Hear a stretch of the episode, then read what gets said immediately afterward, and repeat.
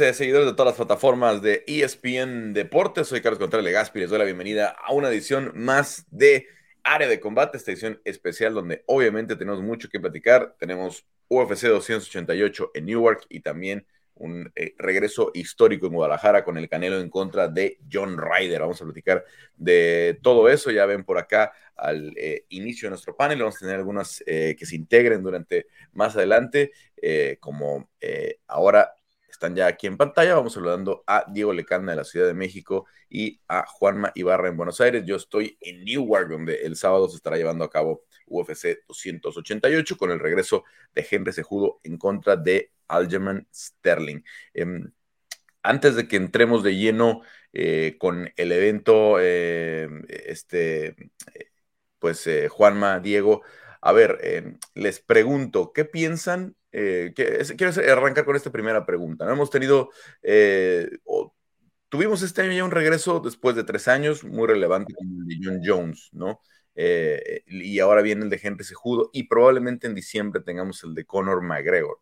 Em, ¿Qué regreso? Y ojo, no hablo nada más en el terreno del, del em, de, la venta, de la, de la, expectativa, porque obviamente el peso gallo pues difícilmente va a poder competir en esas, en esas eh, circunstancias.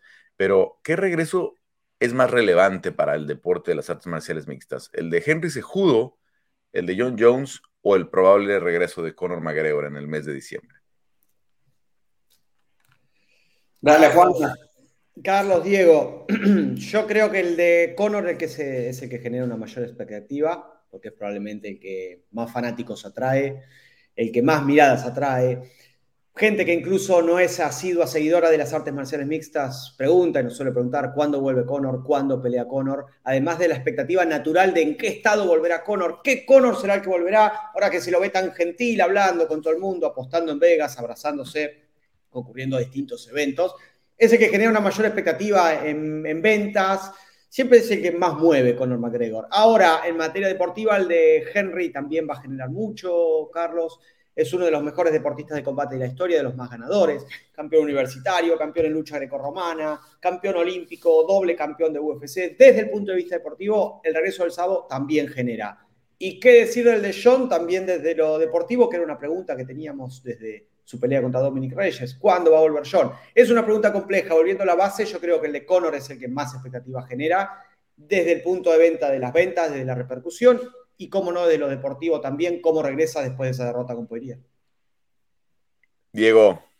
Acá, digo, muy de acuerdo con todo lo que dice Juanma, pero si tuviera que escoger uno yo, yo diría que John Jones, sobre todo por, por la manera en la que nos mantuvo eh, enganchados y a la expectativa durante toda su, ausencia, se supo que iba a regresar y, e, hacía suficiente como para mantenernos interesados. Y de repente, después de seis meses, subió una foto de él cargando pesas y lo veíamos enorme. Eh, también el hecho de que, o sea, la trayectoria de John era, es mucho más eh, limpia o completa, entonces e, era todavía como ok, ya sabemos lo que hizo en, semipesado, vamos a ver qué puede hacer en pesado.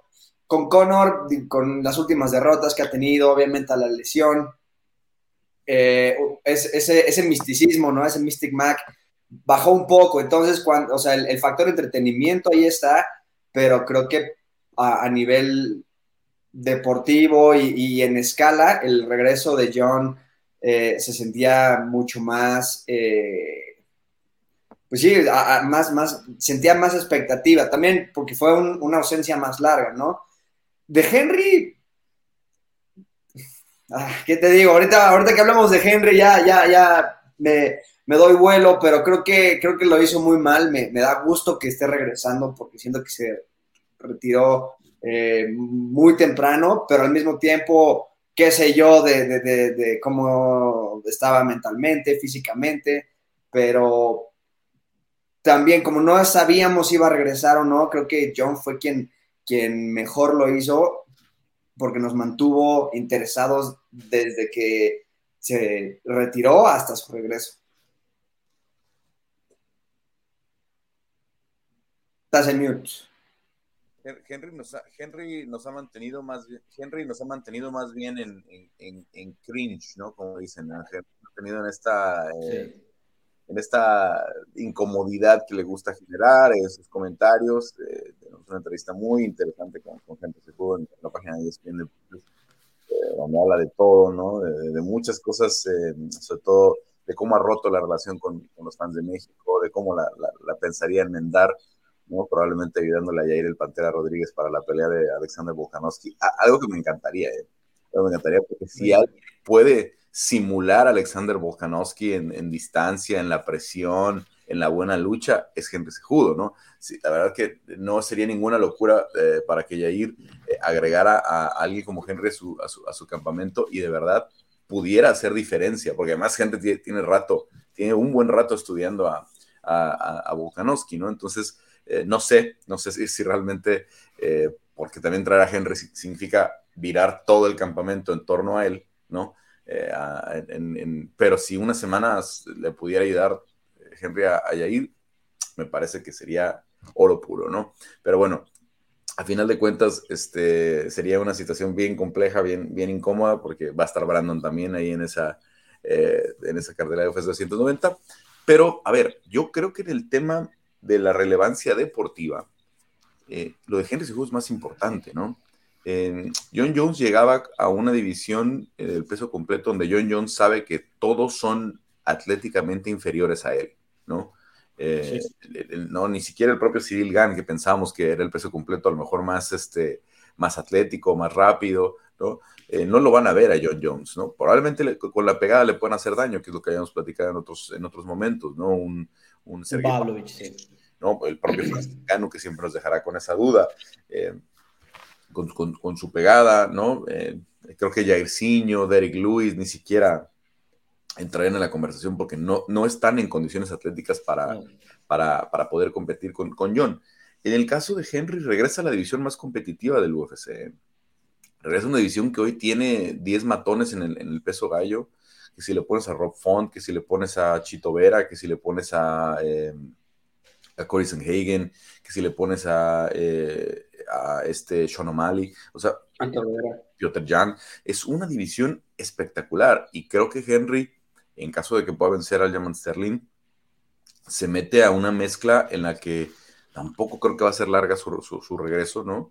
En la que puede tener un par de buenas peleas y decirle al UFC, ahora sí, quiero ese cuarto, ese tercer cinturón. Cuarto, si tomamos en cuenta la medalla de oro, ¿no? Por eso es el Triple C. Pero eh, creo que también era un corte necesario en su carrera, ¿no? Porque hay que tomar en cuenta, sí, si bien John se convirtió en, el campeón más joven en la historia del UFC en, su momento, en el 2011, ¿no? Em, Henry estaba compitiendo en pruebas olímpicas a los 16 años, ¿no? ya, estaba compitiendo para calificar unos Juegos Olímpicos a los 16 años y desde ahí no paró. Termina su carrera eh, de lucha en el 2011 cuando no logra eh, meterse al equipo para los Olímpicos del 2012, ¿no? Decide ir al MMA, es una, una transición relativamente rápida, empieza a pelear, em, empieza a hacer peleas, empieza a entrenar, em, entra a la escena local en LFA, bueno, ahora en ese entonces Legacy, que se llamaba la hora LFA, eh, y al final eh, termina llegando al UFC, ¿no? Y desde ahí no ha parado. Entonces, o, no paró hasta que se retiró en el 2000, este, en el 2020, ¿no? Entonces, creo que sí era una pausa necesaria para su carrera, para su mente. Henry no había tenido oportunidad de tener, por ejemplo, una relación de, pareja larga, ¿no? Una, de, tener una familia como lo tiene ahora, que está esperando su segundo bebé. O sea, son cosas que a los treinta y tantos años, pues, le apetecían y, y que creo que es bastante, bastante razonable y, y, respetable, que pues fue una, carrera dedicada al, alto rendimiento a una edad mucho más joven a la que están acostumbrados los peleadores profesionales de MMA, ¿no? Porque lo, lo, podemos ver, ¿no? Los peleadores de MMA generalmente a los 19, 20 años están empezando carreras amateur, probablemente algunos ya con carrera profesional, pero no, no, no vienen de una carrera olímpica como fuera de Henry Cejudo. Entonces, hay que tomar en cuenta eso, es el gasto de esta situación.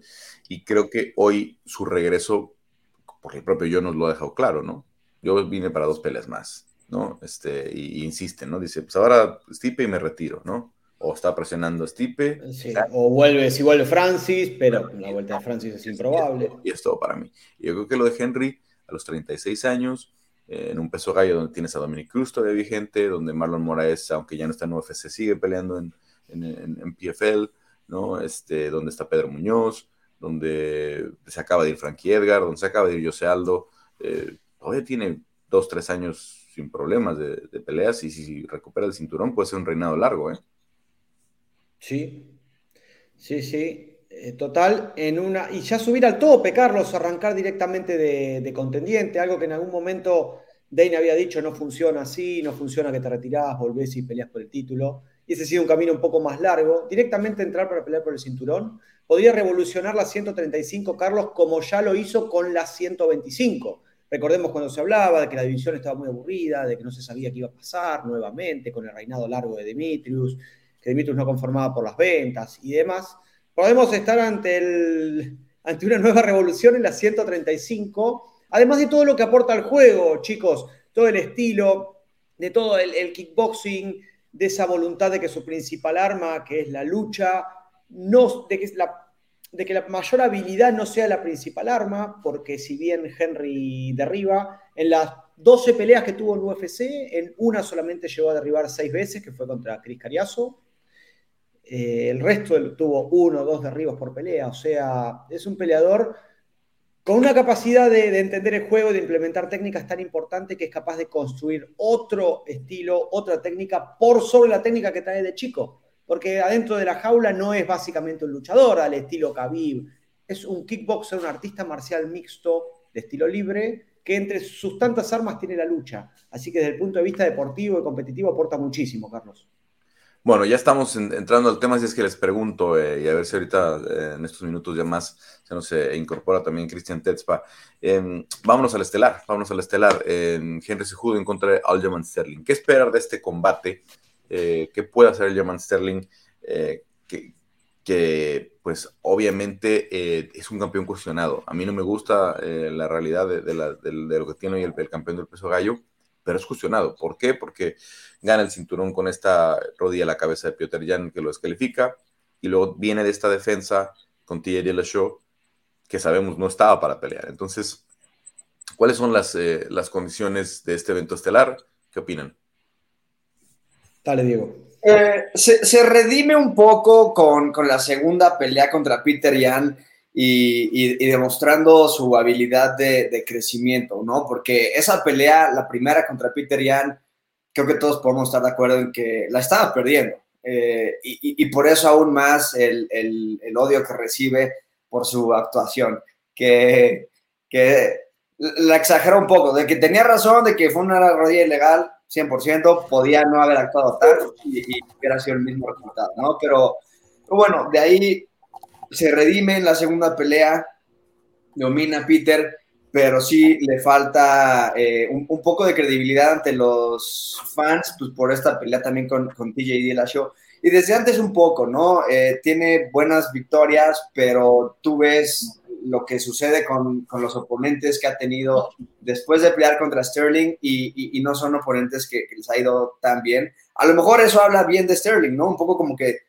después de pelear con él ya no, ya no eres tan bueno como, como eras o a lo mejor ha tenido un camino relativamente sencillo. Eh, pero, pero acá yo yo le echo mucho la culpa a Henry Sejudo por, por toda esta situación. Si él no se hubiera ido, pues no hubiéramos tenido esa trilogía, no hubiéramos tenido los cinturones vacantes.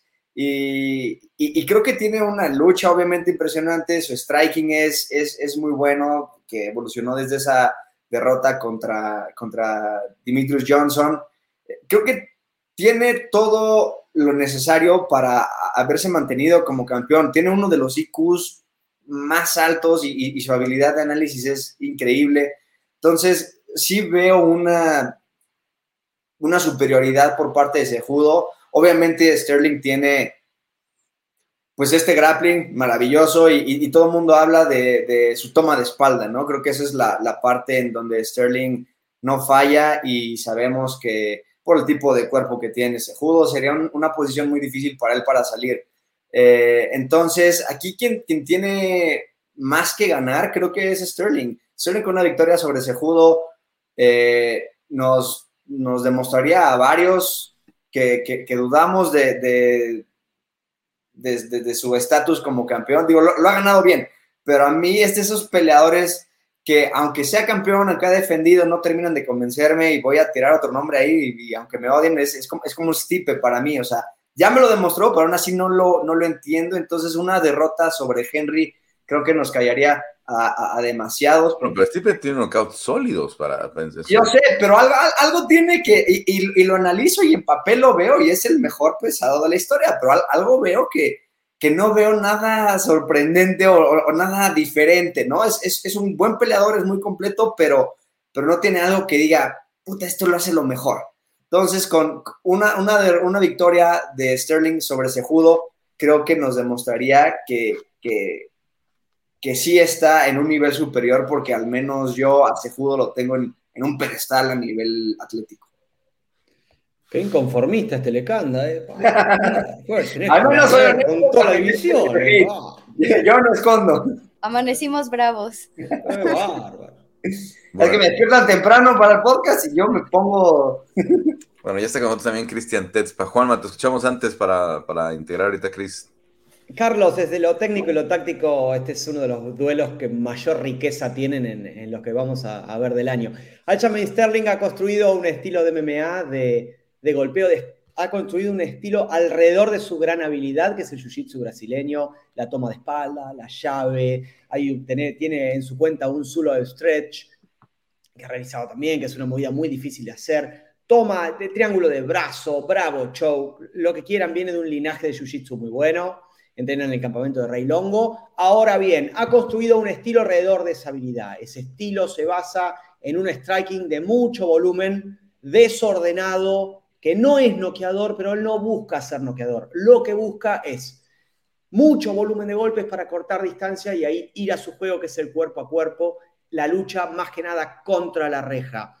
¿Cuáles son los caminos de, de Aljamain Sterling, Carlos? Un poquito lo que hizo contra Cory Sanhagen y lo que hizo contra Jimmy Rivera. A Jimmy Rivera lo multiplicó en volumen de golpes durante los tres rounds y a Cory Sanhagen lo empujó al espacio entre la segunda línea negra y la reja. El volumen y trabajar a mucha actividad contra Henry le va a permitir tomar la espalda y llegar a derribarlo. No va a ser por el camino del derribo a una o dos piernas en el centro del octágono, porque contra Henry eso no va a caminar, pero de nuevo, el, volumen contra, el mismo volumen que tuvo contra Takeya Mesugaki, contra Cory, Gibson, Johnny Eduardo, podría trabajarle contra Henry. Ahora, por el lado de Henry, uno de los artistas marciales mixtos más completos, con lucha de todo tipo, tiene derribos a una pierna, a dos piernas, de estilo lucha greco-romana, que es hacer un candado de cuerpo y de ahí derribar.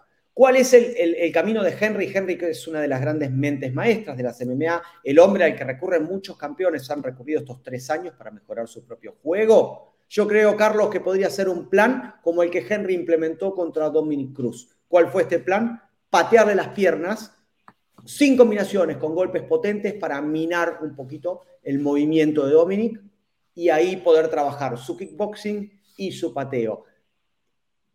Cansar un poquito a Sterling, afectarle un poco la movilidad y ahí contrarrestar con su golpeo. En UFC Español eh, publicamos esta semana, vamos a publicar una nota analizando un poquito cuáles son los caminos de Henry Sejudo para llegar a la victoria. De nuevo, desde el punto de vista de la riqueza técnico-táctica, Carlos, este duelo es imperdible. Jiu-Jitsu de Aljo contra kickboxing y lucha de Henry.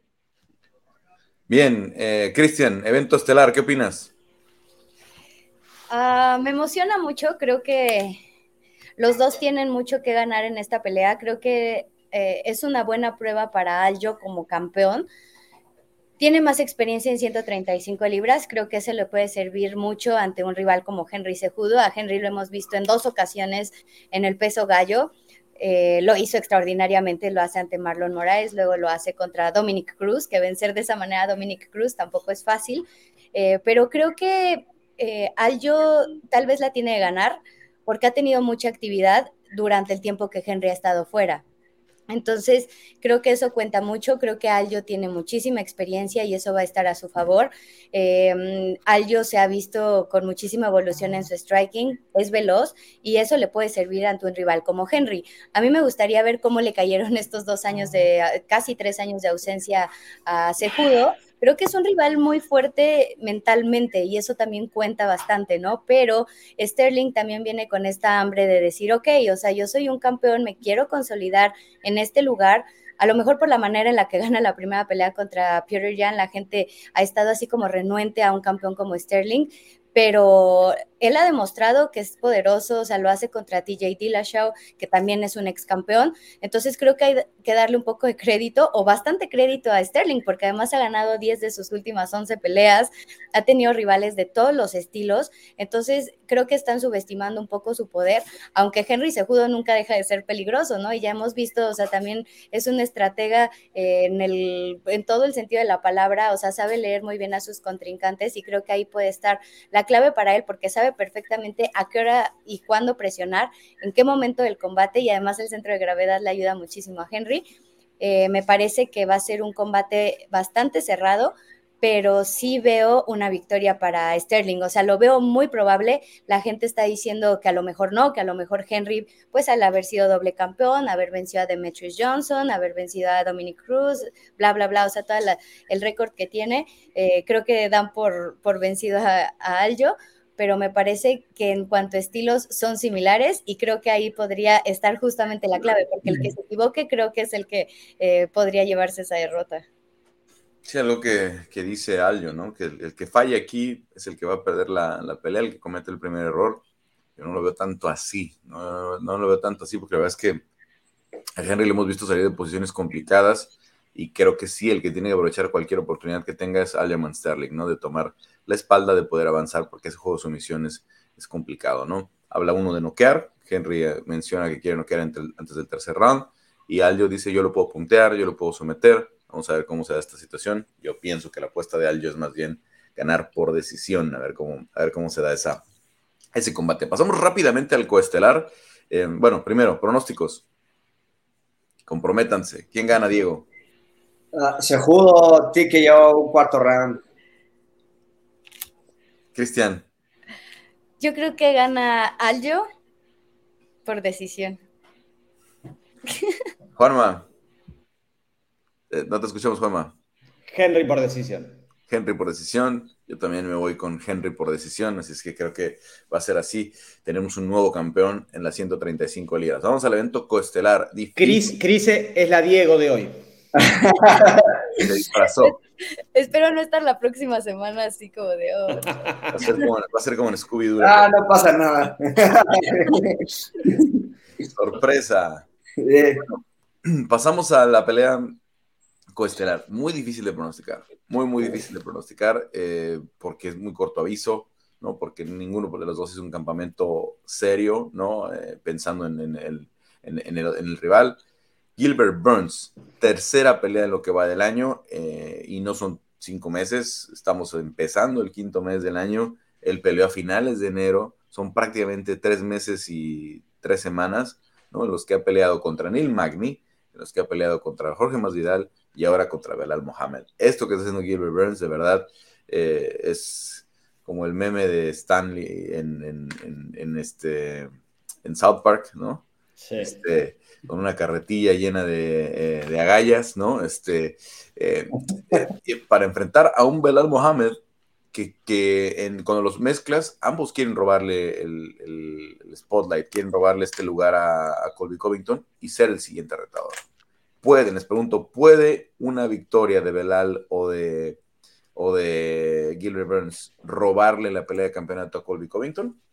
No, Carlos, en mi opinión, pero sí puede posicionarlos como el primer contendiente una vez que se haga la pelea ante Leon Edwards y Colby, que no, no sería antes de octubre porque Leon se está recuperando de una lesión. Me parece que Dana fue, fue asertivo en eso y que quiere que Colby Covington, Colby sí o sí, sea el primer, eh, sea el contendiente, lo cual es por ahí un poquito discutible porque ha ganado, viene una racha de una sola victoria a Jorge y Belal ha ganado, cayó en un si no me equivoco, cayó en una de las últimas 14. No perdido en las últimas nueve.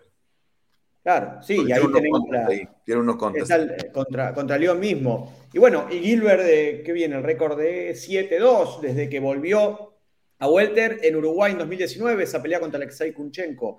Cualquiera de los dos peleadores, independientemente del estilo, si gana una pelea, está más que capacitado para pelear por el título, pero tampoco les vendría mal parar hasta octubre, después de esta racha de Gilbert. Si gana Duriño, ¿qué va a hacer? ¿Va a seguir peleando cada 15 días? No puede. Sentarse a esperar por una pelea de campeonato le sería muy beneficioso. Y en el caso de Belal, también con toda esta racha que tiene de haber, después de haber vencido a Stephen Thompson, a John Brady, y si puede imponerse el sábado. Yo creo, Carlos, que van como primer contendiente. Diego. Eh, de acuerdo 100% eh, con, con Juanma. Creo que aquí quien a lo mejor, si hace algo espectacular, podría a lo mejor saltarse la fila, sería curiosamente Belal Mohamed, porque después de su última victoria contra Sean Brady y, de cómo lo finaliza y de cómo nos hace a todos voltearlo a ver y decir, ok, no es el peleador eh, aburrido, de decisiones largas, de, peleas seguras. Si, llega a ser algo espectacular contra, contra Gilbert Burns, se va a hablar mucho de él. Eh, Gilbert, ya sabemos lo que tiene, si, si, no ha peleado por el cinturón, no, no sé qué más pueda hacer. Y una pelea contra, o una victoria contra Belal, no, no, sería tan, tan diferente, ¿no? Entonces, pues sí, eh, Dana White ha mencionado que sí o sí es Colby, pero quien, quien tiene o, quien gana más, sobre todo con el público, eh, después de una victoria, sería Belal. Y, más si es una victoria eh, contundente o, una finalización, sobre todo contra un niño que nos está diciendo que él es el BMF, básicamente, ¿no? Ahorita está entre él y. eso fue liberado, Juanma, ¿eh? está entre, entre Dos Sanchos y, Gilbert Burns, quien es el, el, BMF en realidad, porque ninguno de los dos dice que no a nadie y, siguen, pero, pero sí, lamentablemente vamos a ver una pelea primero contra un, Colby Covington y, Leon Edwards. Eh, vamos a ver cómo se da esa, pelea, pero sí creo que y también ambos lo han mencionado, ¿no? Eh, Gilbert y Belal, que se les prometió eh, una pelea por el cinturón después de que Colby pelee. Ahora, bueno, primero te escucho a ti, Chris. ¿Le van a quitar la, pelea de título a Colby? Híjole, sería justicia divina, ¿no? O sea, quien quiera que gane tanto Gilbert Burns como Belal, eh, yo creo que sí sería como una cuestión de, pues, de méritos, o sea, porque pues estás hablando de Gilbert, tendría tres victorias consecutivas solamente este año. Y luego hablas de un Belal Muhammad, que también hace muchísimo tiempo que no pierde, que está en una racha de victorias, que se ha visto espectacular. O sea, es como de, ¿qué más quieren para que sean retadores al peso welter, no? O sea, estoy de acuerdo que aunque a lo mejor ya está cerrada esa pelea con Colby, pero podría suceder algo similar como con Amanda y Juliana, ¿no? En esta trilogía, o sea que por circunstancias del destino queda fuera Juliana, eh, le toca la oportunidad a Irene en una especie, pues eso, o sea, como de justicia divina de decir, bueno, aquí está esta oportunidad. Creo que es algo similar con Belal y con Gilbert hemos platicado con los dos, Carlos, y los dos, o sea, ya están en esa posición de ellos. O sea, a mí me toca esa pelea por el cinturón. Incluso Gilbert decía, o sea, si a mí no me dan la oportunidad después de haber vencido a Jorge Masvidal, o sea, yo voy a ir pensando qué voy a hacer en mi carrera, o sea, yo ya no quiero otra pelea que no sea por el título finalmente toma este combate contra Belal, que creo que también significa mucho para ellos, porque es arriesgar, a mí me parece que es arriesgar mucho cualquiera de los dos, porque si de por sí está difícil agarrar una oportunidad en esta división, luego te pones este, entre dos de los mejores, creo que es arriesgado, pero creo que también es lo que la gente quiere ver, o sea, porque al final estás enfrentando a los dos eh, contendientes más poderosos de esta división por una oportunidad. A mí me parece que sí sería justicia divina. Yo no sé eh, qué planes tenga UFC, o sea, si sí se ha cerrado lo de Colby o no, pero creo que sí sería una buena opción considerar que el ganador peleara por este cinturón. Bueno, a ver, mi duda aquí es, eh, y a ver, ojo que los dos tienen este discurso. Eh. Los dos dicen que durante la negociación les dijeron que ellos van a ser el siguiente retador, ¿no? lo que me estoy imaginando es que Colby Covington va a pelear antes si yo fuera Colby Covington y mi última pelea fue en marzo del año pasado, no sé si así quiere llegar a una pelea de campeonato. Eh. Un año y siete meses sin pelear para llegar a una pelea de cinco rounds contra Leon Edwards. No sé si Colby quisiera una pelea de, ajuste, ¿no? Si quisiera una, pelea de, rebote en el verano, lo, podemos, lo pueden meter de coestelar en algún pay-per-view en, entre todavía los que queda por definir en, agosto, en julio, ¿no? Eh, y que esté activo, ¿no? Esperar a que pelee eh, Belal o Gilbert con, con este Leon y entonces tomar la pelea de campeonato, ¿no? A mí me parecería más inteligente, obviamente las peleas de campeonato son muy importantes, pero también hay que tomar en cuenta que Colby ya perdió dos, ¿no? Entonces, ir a perder una tercera pelea de campeonato también va a marcar su legado, también va a marcar su carrera, va a ser muy difícil que regrese a otra pelea de campeonato. Entonces, no sé yo si realmente el plan ya cambió, si realmente, porque obviamente Dane estaba muy seguro porque necesitaba un evento estelar para anunciar ya para el 29 de julio. Pero ahora que la situación no es así de urgente, porque para Abu Dhabi la prioridad es, eh, es la Mahashev, no es Leon Edwards. Leon Edwards dijo que le gustaría, pero ahí, a Leon ahora lo pueden mandar a noviembre en, en Madison Square Garden lo pueden mandar hasta el mes de diciembre en, Las Vegas en caso de que no se cierre el asunto McGregor. Así es que vamos a ver, vamos a ver porque yo tengo severas dudas de que Colby siga siendo el siguiente retador, al menos como está anotada la, la, categoría. Y si uno de estos dos se puede eh, levantar. Y ojo, que también que si, que si Leon no puede pelear, porque de entrada dijo tengo lesiones, no dijo, no, no especificó, no sabemos de qué está hablando, y él piensa que puede ser en octubre pero también si se alarga hasta el año próximo su regreso, podemos ver un interinato antes de que termine el año, ¿eh? Colby Covington contra alguien, ¿no? Entonces, eh, hay que tener ya eh, claro que uno de estos dos va a pelear por el cinturón, tarde o temprano. Y bueno, también está Kamsat que Kamaru Usman dice que quiere pelear contra él, pero Kamsat ya no cuenta las 170 libras, te lo garantizo. Ya no va a pelear 170. No van a dejar que ponga en riesgo una vez más un evento digo, la tuvieron demasiada suerte en UFC 279, ¿no? Eh, de poder ajustar tres peleas, eh, estelar, coestelar y la, que venía antes, no van a poder volver a poner en riesgo una, un, evento el, día del pesaje. O sea, para, lo,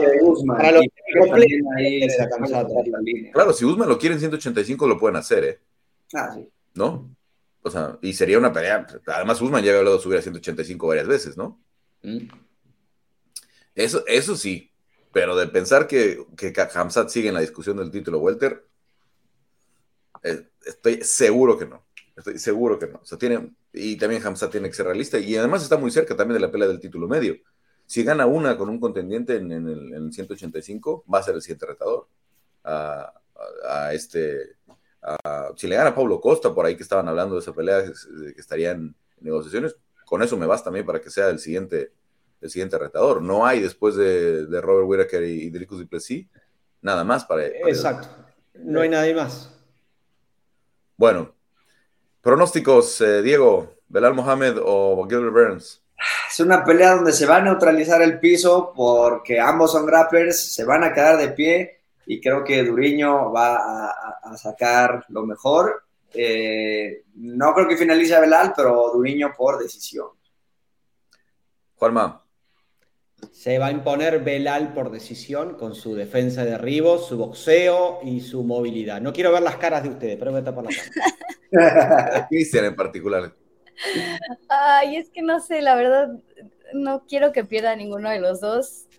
Creo que va a ganar Belal por decisión. Empate mayoritario y va Colby por el título, esa es la que más le gusta. me duele, me duele por Duriño, porque de verdad, o sea, siento que también ver a Duriño en una pelea de cinturón me gustaría, pero creo que va a ganar Belal el afro de Duriño mantiene la, mantiene la magia. Bueno, eh, ahí están los, los, pronósticos. Yo creo que va a ganar Belal también. Creo que tiene esa capacidad de controlar peleas. Wow. tiene la capacidad de ganar rounds. Es muy inteligente para ganar rounds, ¿no? Y no veo también a Gilbert poderlo finalizar, ¿no?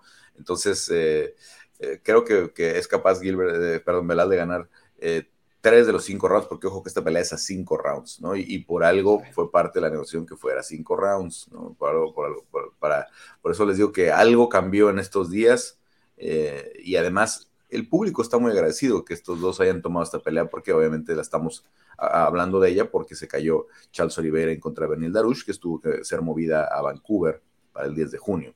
A ver, eh, nada más para cerrar ya UFC 288. Eh, ¿qué tenemos una pelea súper importante de última hora con Diego López en contra de Mopsar Bloeb. Tenemos a Rolando Bedoya que debuta en contra de Keyos Williams, a Johnny Muñoz que abre la cartelera contra Daniel Willy Cat Santos. Pero, ¿qué peleas para ver en esta, en esta cartelera?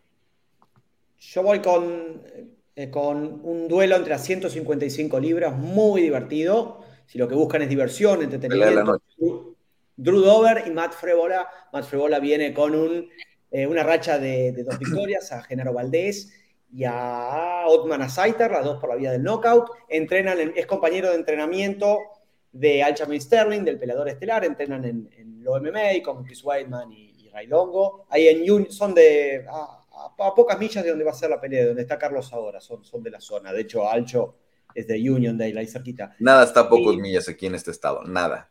Nada, ¿no? Bueno, pero cruzás el río. ¿A, cuánto estás del río ahora, Carlos? No lo sé. Del No lo sé, eh, pero estoy a media hora del hotel oficial, a media hora de la, de la arena, estoy a media hora de todo. A media hora, a no menos de media hora.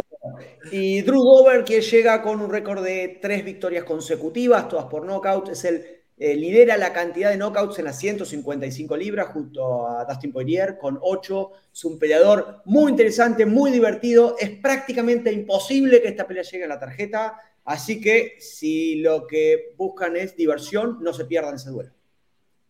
Cristian. Ah, sin duda yo me quedo con la pelea de Mobsar Evloev contra Diego López. Eh, me emociona mucho y el debut de Diego, ya por fin va a tener esa oportunidad dentro de UFC. Está muy complicado el combate, de hecho me recuerda mucho como al debut de Alessandro que tuvo contra Mira Albasi.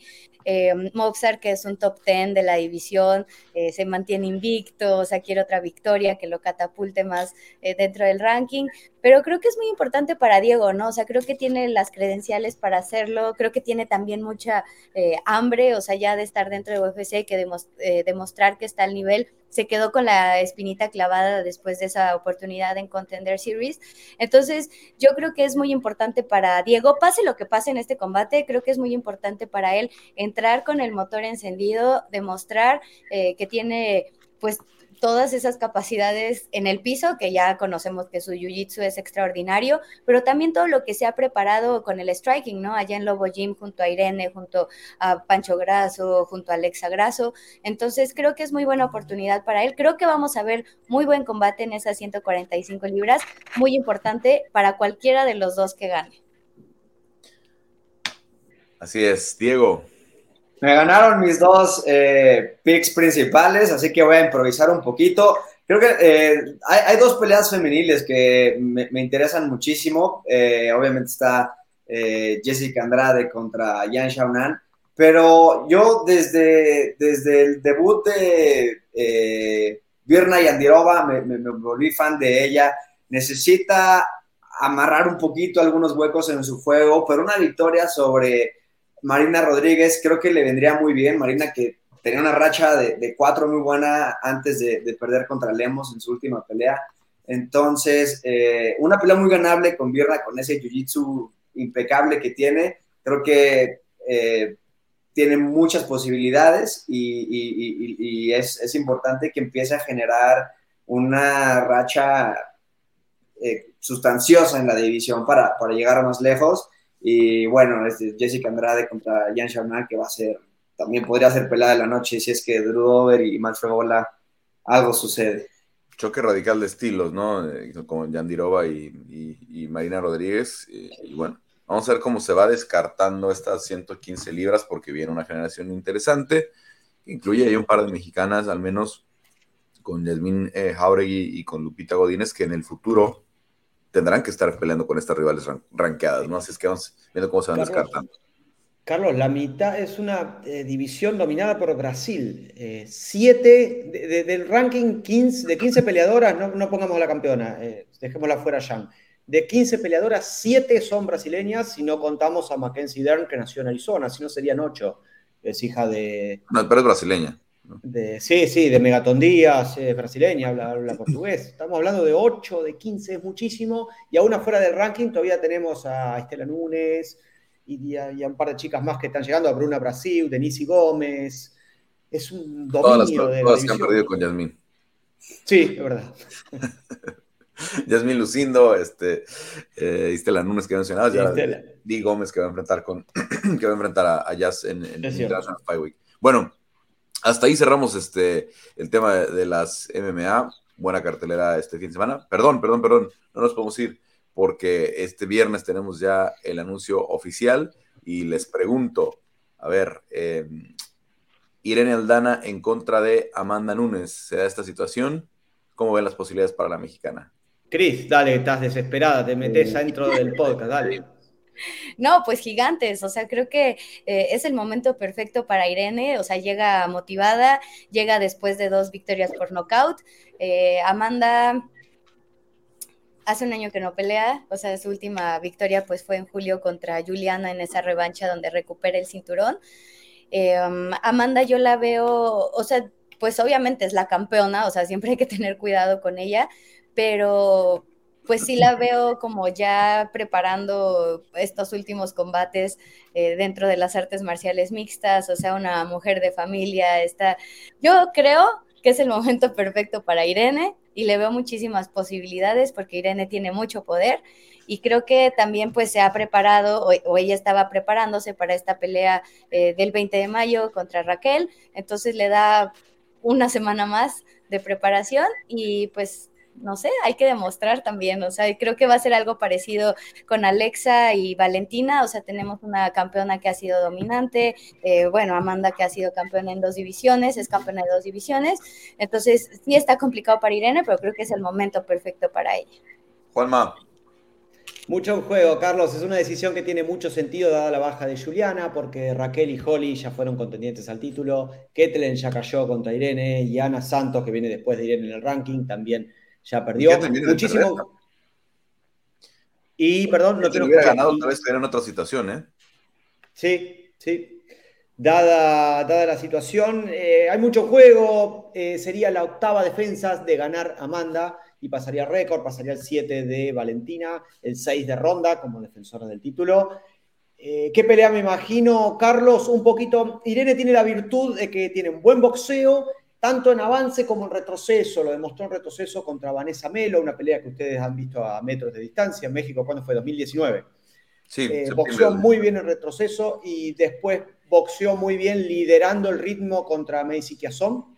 Yo creo que la, la, clave puede estar en hacerlo un duelo de striking, defendiendo los intentos de boxeo y entrando y saliendo, algo que hacen muy bien las chicas de Lobo Gym. Así que una buena pelea con mucho juego y sería un hermoso un hermoso broche para 2.89, si puede haber un cuarto campeón mexicano, todo con la base del strike. Diego Lecanda.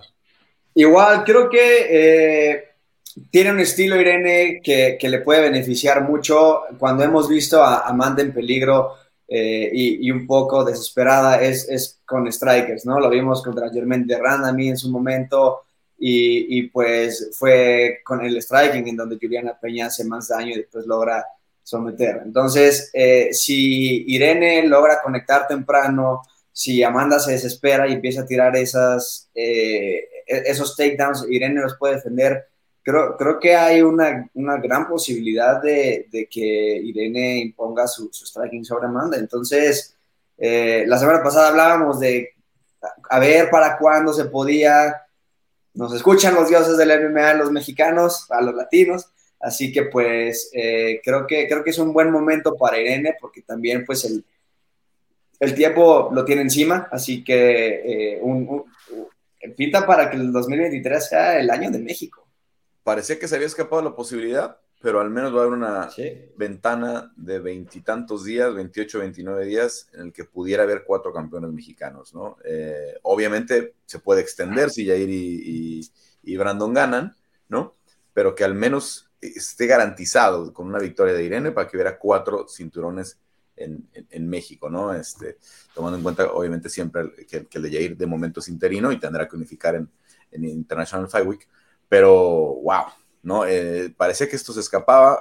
Lo cierto es que Irene en ningún momento, en ningún momento, porque hubo muchas especulaciones durante el año, le ofrecieron la pelea hasta el martes por la tarde cuando, cuando Juliana avisa que está lesionada, que tiene una lesión en las costillas, y dice Irene, le, llega la llamada Irene, ella inmediatamente dice que sí, porque de hecho ella estaba pidiendo que su pelea del 20 de, mayo se empujara a esa misma cartelera del 10 de junio, ella quería estar en esa misma cartelera eh, con, Amanda para tener más cercanía con esa eh, pelea de campeonato, incluso para ser opción en caso de que la pelea se cayera, como terminó sucediendo, ¿no? Eh, y, digo, era, era el 20 de mayo porque necesitaba un evento estelar y, al ser dos peleadoras clasificadas, ella y, Raquel, pues eh, se, tenía sentido, ¿no? En fin, ahí está la posibilidad. Yo tendría que, pensar mucho más en el análisis a, profundidad, después no hemos tenido tiempo después de esta, que se esta situación, eh, pero pues sí pinta una situación similar a la de Valentina, ¿no? En la que Valentina está menospreciando a Alexa y se lleva la sorpresa, probablemente Amanda se encuentre con una situación similar, si menosprecia a Irene, porque creo que Amanda después de lo que le ha pasado, sobre todo de la pelea con Juliana, donde, donde menospreció claramente a Juliana, y Juliana llegó con una muy buena estrategia para ganarle, no creo que cometa el mismo error, aunque para ambas es apenas un mes, es apenas un mes de preparación, es apenas un mes de estudio, de trabajo, eh, porque no solamente Irene está tomando en corto aviso, ¿no? Amanda también está tomando una nueva rival en corto aviso, porque se está preparando para un animal completamente diferente como es Juliana, ¿no? un, un rival que que a final de cuentas este, tiene otras amenazas diferentes, ¿no? Una, un, un, este, un jiu-jitsu mucho más peligroso que el que tiene Irene, Eh, una, un striking mucho, menos mucho más precario que el que tiene Irene, completamente diferente la, situación. Así es que bueno, vamos a ver cómo se da la, la, circunstancia. El hecho es que ya al menos México va a tener a cuatro peleadores enfrentándose por el cinturón en los primeros seis meses del año, ¿no? Así es que es pues, una cuestión que ni en ni, ni, ni, en, ni en cuentos hubiéramos imaginado que, sucedería, o al menos así de cerquita, ¿no? Con, estas, con esta diferencia tan, tan corta de, entre pelea y pelea, pero bueno, pues acostumbrarnos porque al menos ellos cuatro van a estar ahí un rato, ¿no? Van a estar ahí un rato y vienen la defensa de Alexa, la defensa de Brandon, eh, la unificación de, de, Jair y bueno, la primera oportunidad de Irene Aldana. Diego, eh, Juanma, Cris, pues muchas gracias. Gracias, chicos. A todos, gracias pendiente de toda la, cobertura del día del evento en UFC 288, tanto en UFC Español como en ESPN Deportes. Y vamos saludando a eh, Quique Rodríguez, porque obviamente, obviamente todo el mundo en México está emocionado. Aquí se quedó Cris, ya está por aquí, ahora sí. Eh, Quique, gracias a nuestro productor Daniel Delgado. Quique, pues ya se siente, ¿no? La emoción de, de la gente en Guadalajara para esta pelea de Canelo. Carlos, ¿cómo estás, amigos de área de combate? Pues sí, ya llega por fin. Hay cosas inevitables en esta vida, Carlos. Una cosa son los impuestos y otra cosa es la semana de pelea del Canelo, ¿no? Llega, llega a Guadalajara eh, esta semana, pues parece que sí está moviendo gente, muchísimos medios de comunicación, como de costumbre. Eh, se vende muy bien el Canelo, se venden muy bien los eventos del Canelo. Fíjate que yo me he dado cuenta, al menos de lo que yo percibo, que en general los medios ahora, aprovechando que es en Guadalajara, que es, pues, es el lugar de origen del Canelo Álvarez, se están enfocando mucho en contar la historia, pues, de los principios del Canelo, ¿no? Cómo empezó, cómo llegó al gimnasio Julián Magdaleno, pues los negocios de los hermanos, la familia, ¿no? 60 peleas después, Carlos, estamos conociendo al Canelo Álvarez en sus orígenes. Lo de las paletas, ¿no? Las paletas, sí, sí, sí, la famosa historia de las paletas. Bueno, ahora, eh, era, era, era obvio también porque cuando la última vez que Santos Saúl eh, peleó allá, en, este, en, Guadalajara, no era una superestrella mundial, ¿no? Sí, no, no, era el boxeo, no era el, mejor pagado, no, no, todas estas eh, cosas, eh, no había sido el mejor libra por libra que fue considerada en su momento, ¿no? No era todas estas cosas que sí llegó a ser. Ah, no, no, claro, no. De hecho, él en Guadalajara, pues eh, es un boxeador, era un boxeador bueno, eh, conocido, con, con, buen potencial, pero, pero yo creo que lo que sucedió después nadie se lo imaginaba, ¿no? O era difícil de, de prevenir. O sea, yo creo que cuando el Canelo incluso empezó a ser reconocido, que, que fue una etapa que, que, que, en, la que, en la que transmitían sus peleas por Televisa, creo que él, eh, pues ya ni siquiera tan peleaba en Guadalajara, peleaba en cualquier lugar, ¿no? Entonces, pues sí es como volver, volver, volver muy a los, a los inicios de, de la carrera del Canelo, ¿no? Se habla que llevaba 11 años sin pelear en México, que fue, fue en, la Plaza de Toros la última vez que peleó, eh, aquí en la Ciudad de México, pero en Guadalajara, pues ya, ya, ya va más tiempo todavía. Entonces, pues sí, sí, parece que es un entorno ahí como emotivo, como especial. Eh, Eddie Hearn ha dicho en reiteradas ocasiones que había mejores ofertas, pero que la idea del Canelo y de Eddie Reynoso fue Guadalajara o nada. Sí, definitivamente. Bueno, sí, en el terreno económico seguramente había algunas otras opciones, no solamente en México, ¿no? Porque Eddie Hearn lo quiere llevar a Wembley, ¿no? Ya tiene. Sí, sí, sí, a Arabia. Y esa taquilla de Wembley eh, o el dinero que pone el gobierno de Arabia son difíciles de, competir, ¿no? Eh, difícil, de, difícil de... Y no solamente para México, eh, o sea, incluso para Las Vegas. no, no, 100%, 100%. o sea, no, estamos hablando eh, mal de México, sino que hay demasiado, demasiado flujo ahí de, recursos de por medio. Eh, Quique, a ver, pasemos a, John Ryder. ¿Quién es John Ryder? ¿Por qué está enfrentando a Canelo? Ya sé que lo hemos platicado por acá, pero para los que lo escuchan por primera vez, ¿quién es John Ryder? John Ryder, bueno, es un boxeador inglés, 168 libras, firmado por Mushroom, uno de los varios 168 libras que tiene Eddie Hearn y que le ha puesto al Canelo. Y, si está en esta pelea, pues bueno, sí, evidentemente es porque el Canelo quiso, pero también hay un tema administrativo que, que definitivamente, pues, pues está, este, se están cumpliendo las reglas. En ese aspecto, pues, pues ya, ya si los organismos lo hicieron con intención o no es otra historia, pero reglamentariamente el Canelo está, eh, John Ryder está, está aquí por, porque está cumpliendo con temas administrativos. Él en noviembre peleó una eliminatoria, un título interino de la Organización Mundial de Boxeo con Zach Parker. La verdad es que esa pelea hasta el quinto round la iba ganando Parker, pero se lesionó la mano derecha y, ya no salió para este quinto round. Entonces, pues evidentemente le terminaron levantando la mano a John Ryder, se convirtió en campeón interino de la OMB, por lo tanto, retador mandatorio del Canelo Álvarez, y pues aquí lo tenemos este 6 de mayo. Entonces, la OMB la que lo pone como mandatorio. Sí, exactamente. Es de la, es de la Organización Mundial de Boxeo, pues digamos, quien, quien puso este, este boxeador. De la AMB, pues está el tema de, de este, de este, del cubano, de, de Morel, en el Consejo Mundial sabemos que está el caso de Benavides. Obviamente, pero de todas formas se alinean todos porque están los cinturones de Canelo en juego. Exactamente, los cuatro cinturones. Están los cuatro cinturones, más el de Ring Magazine, eh, cinco cinturones de, en juego, más el Puebla Jalisco que, presentó el Consejo Mundial de Boxeo, Carlos. Y, sí, sí, básicamente es, este Canelo eh, poniendo en disputa sus cuatro cinturones. Con estas incrustaciones, ¿no? De tantos materiales. Está, bonito, está bonito. Siempre, muy bonito, siempre les quedan bien. Sí, siempre el CMB acude a, casas de artesanos mexicanos, la verdad, pues de, primera categoría y, siempre hacen estas piezas, este, la verdad, únicas. Y bueno, a ver, eh, ¿qué esperar de la pelea, aquí? Que eh, obviamente a mí me, han preguntado en algunos, este, mi, opinión, eh, en algunos espacios, pues yo he dicho, pues, a ver, yo creo que Canelo va a salir a terminar la pelea rápido, va a querer que sea una fiesta.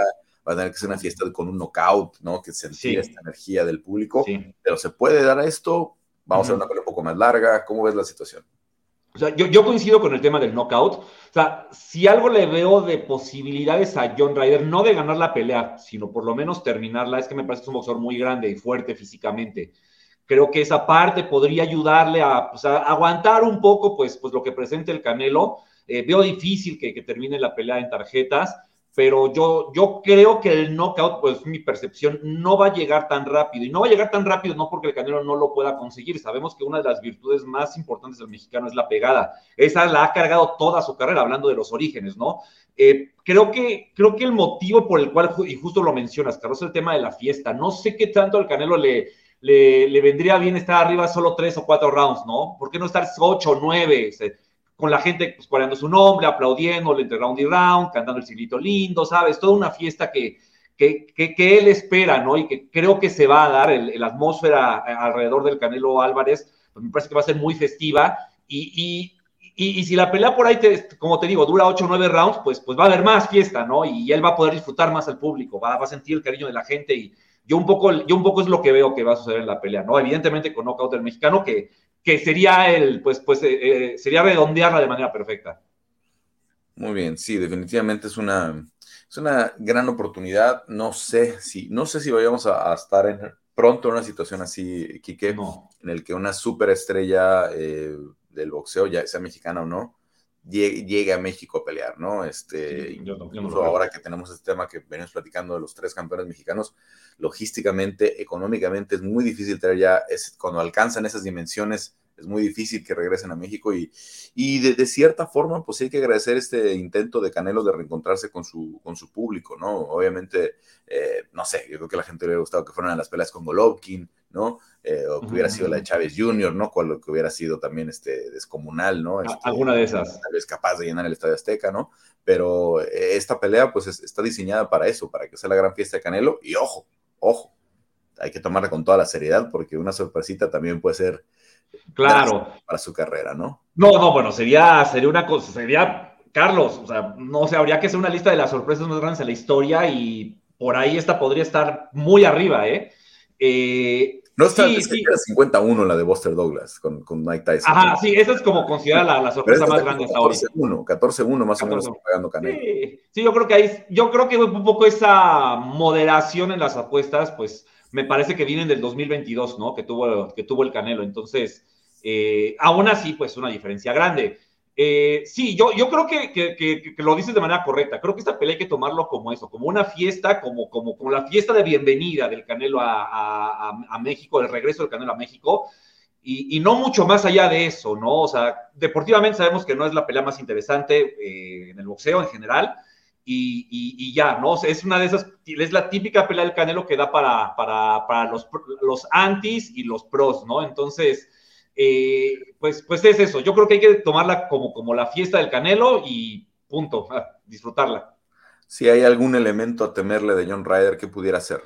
Yo, yo creo que es eso, su fortaleza física, su, su, tamaño, pues digo, todos vemos los caras a cara y se ve, se ve más grande que, que el mexicano. Eh, me parece que es un boxeador lento, pero pues que por ahí, si una mano llega, llega, llega, llega bien, pues creo, que debe ser un tipo fuerte, ¿no? Y que, y que por ahí el Canelo, también por esas diferencias de peso, pudiera sentir la pegada, pero, pero no mucho más, sinceramente, ¿no? John Ryder ha perdido contra boxeadores a los que el Canelo le ha ganado, entonces, pues, a, cuatro, entonces, pues, pues sí, sí es, sí, sí es muy predecible el resultado, aunque como dices, tomarlo con la seriedad.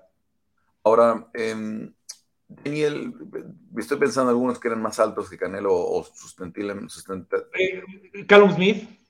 Rocky eh, Fielding, Kovalev. Eh, Kovalev, bueno, Caleb Sí, sí, sí, pues varios. Billy Joe Sanders, con eso le, va mejor, digo, con excepción de, con excepción de Bivol, ¿no? Sí. Canelo se ve mejor con los que son más altos que él, ¿no? Ya tiene muy entendida esa situación desde que empezó a ascender de, de, categorías, ¿no? Sí, y, más porque es un boxeador que, creo, creo, que se le pueden acomodar boxeadores así, ¿no? Boxeadores que sobre todo que tengan que tomar la iniciativa. Él sabemos que, tiene muy buen movimiento de cintura, se quita muy bien los golpes. Yo creo que va a ser de esas este sábado. Eh, John Ryder va a tirar combinaciones de cuatro o cinco golpes, el Canelo le va a esquivar todos y la gente se va a volver loca, ¿no?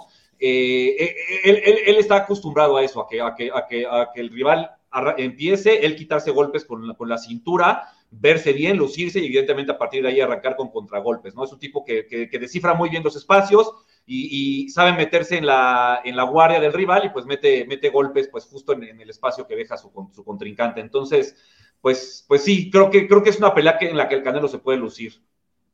Bueno, vamos a, vamos a ver cómo se da esta situación. Tu pronóstico ya al final para cerrar. Knockout 8 o 9, round 8 o 9. Creo que antes del 6, ¿eh? ¿Sí?